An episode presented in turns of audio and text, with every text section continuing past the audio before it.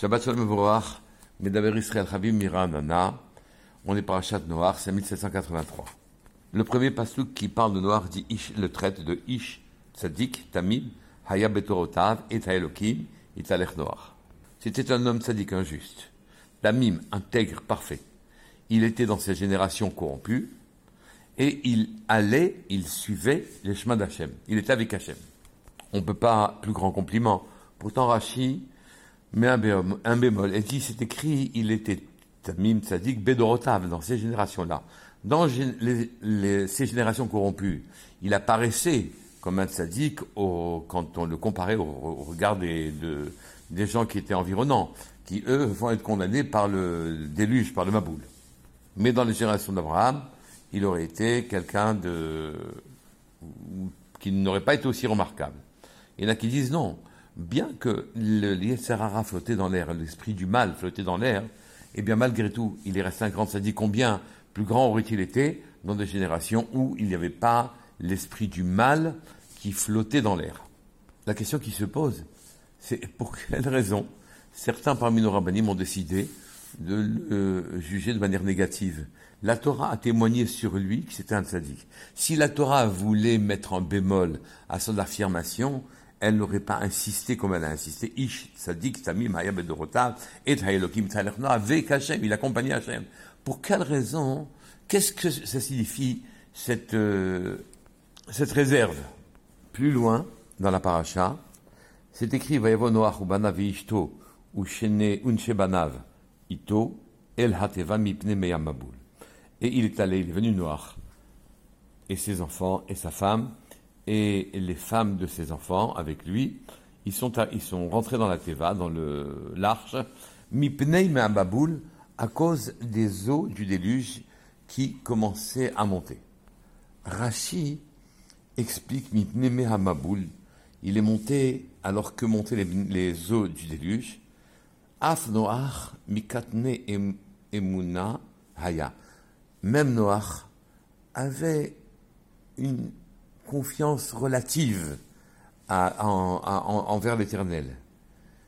Il était mamin, il croyait en Hachem, il n'y croyait pas en même temps. Il se demandait si oui ou non, enfin il croyait à Hachem, mais il se demandait si oui ou non allait venir le déluge qui lui avait été annoncé par Hachem. Et il n'est rentré dans l'arche que quand l'y ont poussé les eaux du déluge. Ici, on souligne, là, il n'y a plus de réserve. Comment alors que les premiers psukim ont montré que c'était Ish Tzadik que c'était un homme dont sans réserve la Torah pouvait dire que c'était un tzaddik, pour quelle raison maintenant il apparaît que c'était quelqu'un qui manquait de confiance dans la parole d'Hachem qui lui avait annoncé le déluge? Que s'est-il passé entre les deux psukim? Ou plus exactement, y a-t-il réellement un changement? Puisque quand la Torah témoigne que c'est un tzaddik, elle a témoigné que c'est un tzaddik dans toutes les générations et et pour l'avenir aussi pas seulement pour les générations d'avant le déluge, mais même les générations d'après le déluge. C'était un sadique. Comment comprendre les réserves qui sont émises à propos de la confiance qu'il mettait dans la parole divine?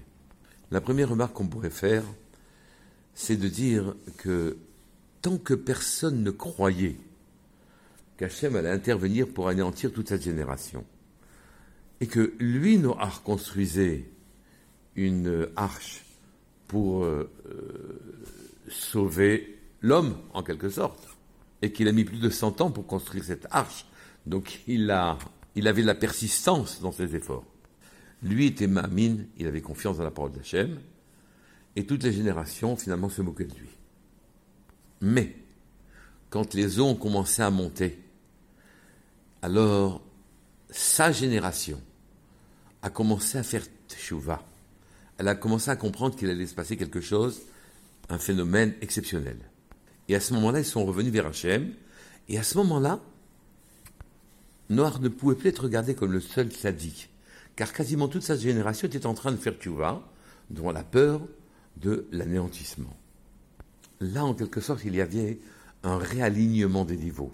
Sa génération, quand elle voyait les eaux monter, faisait échouva, et à ce moment-là, hein, elle pouvait afficher une confiance dans la parole divine qu'elle n'avait pas auparavant, et toute la génération était en train de faire ses chouvas. Donc n'était pas le seul sadique à ce moment-là. Seulement, le retour vers Hachem de cette génération n'avait pas la profondeur, la force de la tzidkout de Noach. C'était seulement un hirour tchouva, un moment d'élévation. Puis ils étaient repris par leur quotidien et se disaient que ce n'était pas possible que le monde soit anéanti. Leur quotidien ne pouvait pas disparaître. En tout cas, ils ne pouvaient pas le concevoir, qu'ils puissent se retrouver sans ce qu'ils avaient vu hier et avant-hier, et euh, ne pas poursuivre la vie et leurs exactions, leurs péchés, leurs fautes, comme ce qu'ils avaient fait précédemment. Ils étaient attachés en quelque sorte à leur superficialité. Qu'est-ce qui fait de nous un sadique? C'est que notre intériorité émerge, qu'elle perce l'écorce, comme une plante perce la terre pour émerger et affirmer sa beauté.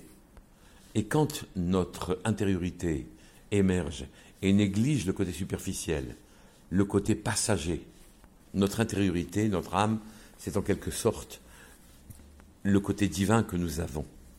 Et ce côté divin-là, quand il s'affiche, qui s'affirme, qu'il est perceptible, que tout le monde le ressent devant l'incongruité d'une situation où le monde va être, le monde va détruit, puisque c'est l'âme de la personne qui émerge à ce moment-là, l'âme de Noach, ou l'âme de, des Réchaïm de l'époque, qui, qui ont fait, tu vois, quand l'âme émerge, se montre dans toute sa beauté, alors à ce moment-là, il n'y a pas beaucoup de différence entre Noach et ses contemporains.